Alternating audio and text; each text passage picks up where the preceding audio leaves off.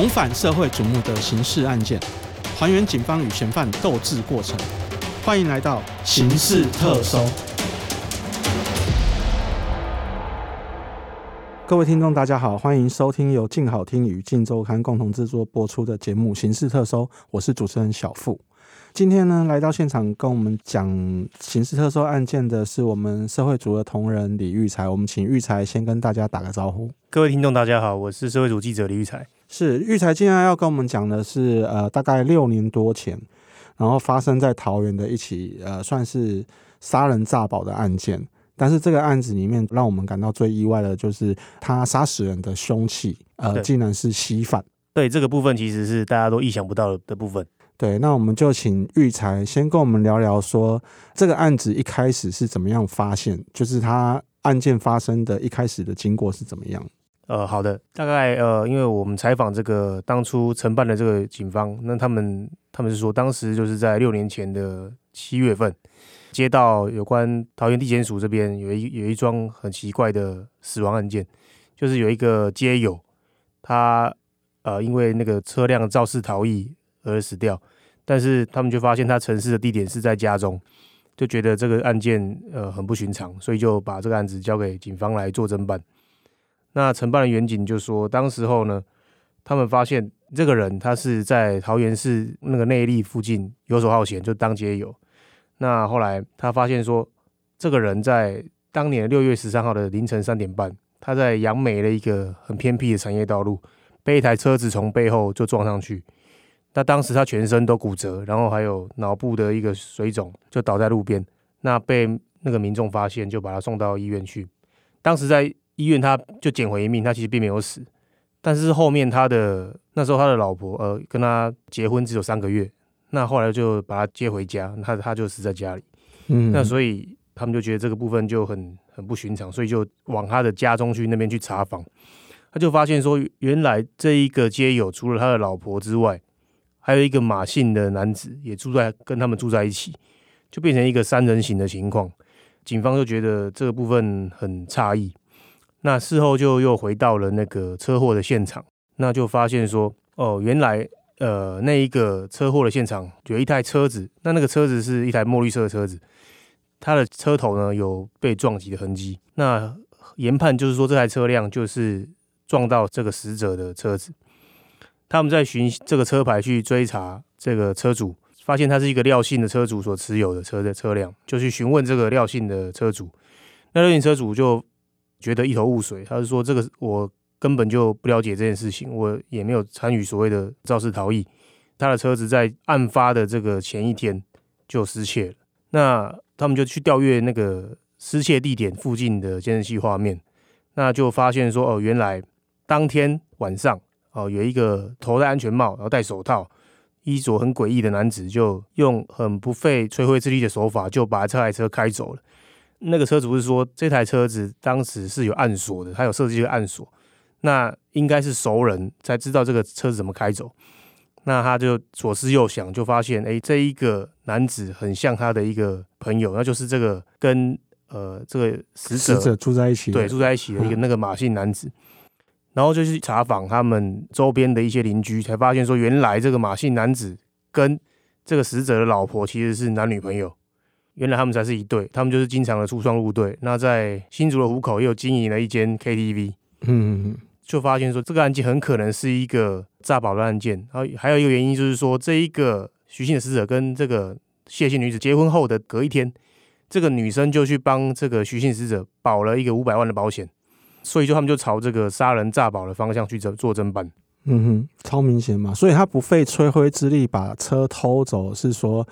呃，有可能这个姓马的借车的时候就已经把钥匙偷打好了，就对了。呃，对，有可能就是钥匙打好，然后他也知道暗锁的位置在哪里，嗯，所以就很自然而然就可以把这台车子给开走，嗯哼。所以那警方在锁定这个方向，其实就意图上来讲，看起来还蛮明显的啦。然后就是说，警方在锁定这个方向之后，是怎么样去有再多做哪些动作去搜证？是因为警方目前后来朝向的侦办方向就是说杀人诈保，那他们当然要确切的厘清，就是说这个徐姓死者到底是不是死于这个车祸，所以他他们就到这个呃医院去了解当时他就医的一个状况。那当时的主治医师就告诉他说，他当时入院的时候是因为脑水肿，还有脑血肿，还有加上全身的骨折，所以他没办法进食，那必须用靠着灌食来维持生命。当时这个徐姓死者的的老婆，就是这个谢姓女子，她就非常的急着想要让死者出院，就一直拜托医生让他们出院。那他只住了二十六天，那一那因为一般来说受重伤的人在医院，家属都百般的希望医生一定要把家人医好。那但是这个谢姓女子的这个作为，就让医生觉得非常的反常。但是因为家属始终的坚持，所以医生才让他带回家。然后让他提到说，他当时就是说坚持要让他出院的理由是大概是怎么样？他们就只坚持说他他们不想让他住那么久的医院，就是想要让他回家照顾。对，那因为医生也要求那个谢姓女子自己负责，就是说这个徐楠的生命很可能就是会会因为一些不慎就就过世，呃，但是谢女还是非常的坚持，那他就要求他自行的负责这个徐楠的善后这样子。嗯，后来他们就回到家，那回到家就在三天之后，徐楠就过世了。其实后来检方那边有跟法医在对徐楠做进一步的相验，就发现说徐楠的气管里面。居然存有大量的这个稀饭，嗯哼，就后来证明，原来这个徐楠是因为大量的稀饭进入到这个气管去噎死、去窒息而死的，所以根本就不是这个所谓的车祸致死，嗯哼，对。那研判就是说，这个徐男被接回家之后，谢姓女子，因为她当时有用一个鼻胃管来灌死，那谢姓女子就伙同她的一个王姓的男子，就是他们这件案子里面的一个共犯，把鼻胃管拔掉，然后做强行灌死动作，把这个。徐姓男子给活活的灌死。嗯哼，那就是说，呃，除了这个部分之外，就是还有搜证到什么其他的东西吗？这个部分就后来他们警方认为时机成熟，就是把这几个相关的关系人都逮捕讯问。那逮捕讯问之后，谢姓女子跟这个马姓男子当然是矢口否认，他们说这不可能，他们跟这个徐姓的男子是同事，他是住他们家，所以他没有这样的犯意。但后来那个王姓男子。有点动摇，那警方就从他的部分去去着手。原来这个王姓男子呢，就是他们这个杀人共犯。那怎么说是杀人共犯？就是说，当时候马姓男子跟他的女朋友两个计划啊，因为他们欠下了这个赌债，还有那个谢女去跟会就被倒会，现在外面都各自有债务。那各自有债务的情况下，这个马姓男子就请谢女去把徐男这个街友给找来，哦，那住在他们家，就是要执行这个杀人计划。对，要计划怎么样去诈保杀人。那过程中，马姓男子有跑去找了他的呃一个朋友，就是想要一起协助这个杀人计划，就是用用钱去利诱他说这个事情成功了，那我们我给你多少钱？但是被他那个朋友拒绝，他又转而去找了这个王姓男子。那王姓男子就是被他说动了，他们就计划这个假车祸要去谋杀这个徐姓街友。这个假车祸当中，这个王姓男子就是扮演一个接应的角色，大概是这样的一个结构关系。嗯哼。可是他最后他的车还是遗留在现场嘛？所以他的车是有故障吗？还是？呃，他的车就是他的在车头的前方这边有有一些凹损，有一些撞击的痕迹。嗯，对，那也有死者的一些血液、一些皮屑、DNA 的地方，一些检体在上面，所以有被警方采证到。嗯，那也确认这台车子就是撞上这个徐姓男子的车辆。嗯，对，那这其实是说这个马姓男子在计划这过程中有一些百密一疏的地方。嗯，所以说警方逮到这些人之后，到法院审理期间，其实就我所知，就是这个主嫌他都还是不认的嘛，不是吗？对，其实这件案子到了一审的桃园地院，还有二审的高等法院，那个马姓男子完全从头到尾都是矢口否认，包含在跟警方的口供当中，他完全全盘的都是不认为他是有行凶的动作，反而是警方先突破他们的共犯王姓男子，才证实说是这一对情侣，他们前面有计划性的。在做这件事情，那后来这个谢女也是因为不堪压力，所以在一审的时候，他就有承认他的犯罪，所以到了高等法院，法院就就判处了这个马姓男子是一个无期徒刑，那谢女是十二年徒刑，还有王男是十年徒刑。这两个呢，谢女跟王男的部分是已经定验的。嗯，那那个马男他一直就一直坚持到了三审，他一直要坚持上诉，他认为说他没有去参与后来强制灌食的一个杀人计划。他认为当时他很在乎这个徐姓男子的健康状况，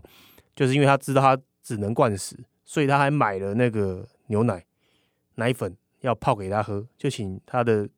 女朋友那个谢女泡给他喝。他不知道说为什么用灌食这样的方法他会死掉，所以他没有参与这样的行为。但是后来他的共犯王姓男子作证的时候，他告诉法官说，马男在后面有打电话给他，有告诉他说，哎，那个鼻胃管事情，你一定要跟警方说谎，你不能告诉警方实在实情，就是说我们都没有把鼻胃管拔掉，都没有做灌食的动作。然后呢，那你要把那个鼻胃管给处理掉，把它丢到垃圾桶、垃圾袋里面去。嗯。所以最高法院就认为这件案子确实就是马姓嫌犯、还有谢姓女子、还有王楠三个人所为。那马姓男子因为他的这个罪行很重大，他计划了整个杀人案件，根本就没有悔意，他也不在乎这个徐男，他就是一个弱势的街友，那还两度施行这样的恶质的手法要杀害他，所以就将他判处无期徒刑定谳。所以是靠那个共犯的证词来判马男嫌。哎、欸，他们有没有提到说，就是说？这位马姓男子跟他这个女友啊，为什么会瞄准到这个徐姓的街友？就是说他们有没有什么关系？还是说就是路上有认识，随便就刚好拄着这一波摩托车起来耍灯来损刷处理啊？呢？呃，根据警方的说法，还有检警的说法，这一个马姓男子其实跟谢女他们之前是呃在工作上认识的同事，那就是当然他们有目的性的在寻找这些街友。那当时候就发现这个。徐姓男子在桃园一带游手好闲，没有事情做，那他们就认为有机可乘，就跟他说：“哦，那我们是不是可以供你吃，供你住，你来跟我们住？那我们利用一个假结婚的方式来骗取保险金。那因为徐男他是为了求一个温饱，所以他就答应了这个谢女，所以就同意跟他做假结婚。那没想到他们后面是包藏祸心的，就是为了计划要把他杀掉，领到后面五百万的保险金。”所以因此就上钩了，然后就变成一一具冰冷的遗体。嗯，所以原本他是想说，可能就是像我们比较常见的诈保案件是，比如说手断掉、脚断掉，就领一笔钱来花，这样就对了。对，他其实是有一点像以前那个淡水一个叫老董的家民宿，嗯，养了一些游民，他有点类似这样的一个养套杀的方式，嗯嗯，去豢养这些游民，然后让他们取得信任，嗯，然后才方便他们实施杀人计划。嗯，所以天底下还是真的没有白吃的午餐呐，哈。对对，好，那我们谢谢育才今天的分享，那谢谢各位听众，也谢谢大家的收听。有兴趣了解更多的听众，欢迎锁定由静好听与静周刊共同制作播出的《形式特搜》，我们下次见。想听爱听，就在静好听。